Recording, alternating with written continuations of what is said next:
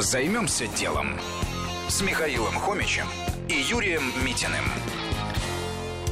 Бизнес на помощи пожилым людям или история кнопки жизни.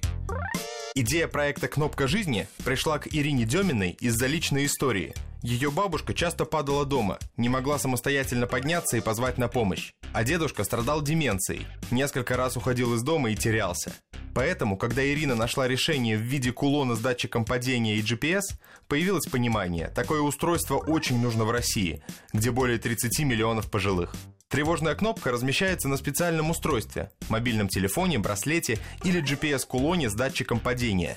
Достаточно одного нажатия, и сигнал моментально поступает на пульт врача-оператора. Оператор определяет причину вызова, местоположение при помощи GPS и направляет необходимую помощь. Ни один вызов не теряется.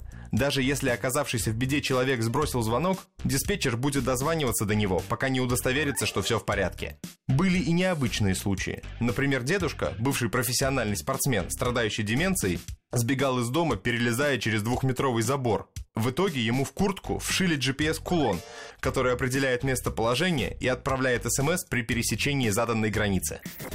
Что было дальше? Ирина заметила, что устройство покупают в том числе и для детей. Тогда появился детский браслет с GPS и мобильной связью, а также приложением для родителей, которое позволяет в любой момент узнать, где находится ребенок. Сегодня у компании на обслуживание более 20 тысяч абонентов, два профессиональных колл-центра, а сервис работает в любой точке России. Оборот превышает 50 миллионов рублей в год.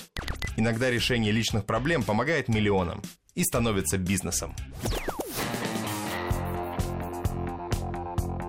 Займемся делом. На радио Вести ФМ.